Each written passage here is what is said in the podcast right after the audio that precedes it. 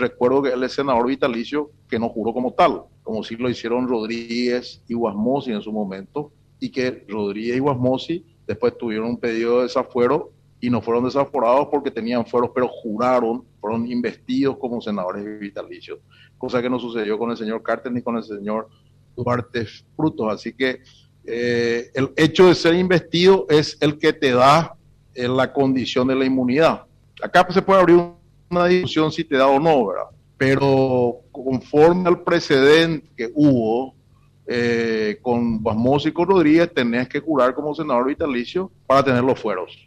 Lo que pasa es que no van el criterio del Senado es no acatar una resolución de este tipo. Y hay que mirar también que la Corte ya ha cambiado, tiene otro tipo de actores.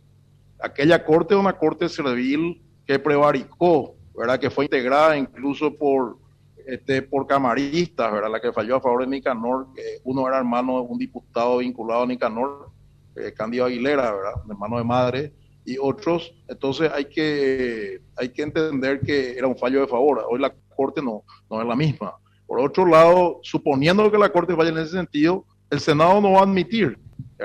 Y si lo hiciera, se da la hipótesis que vos citás. Así que son meras. Yo, para mí, esto se llama patalejo de abogado este, ante una situación casi inminente que, va, que se, se siente que va a venir siguiendo la línea de lo, sucedido con Orlando Hernández y también teniendo en cuenta hechos políticos que están sucediendo en Estados Unidos, como el pedido de los senadores republicanos, este, de informes, etcétera, etcétera.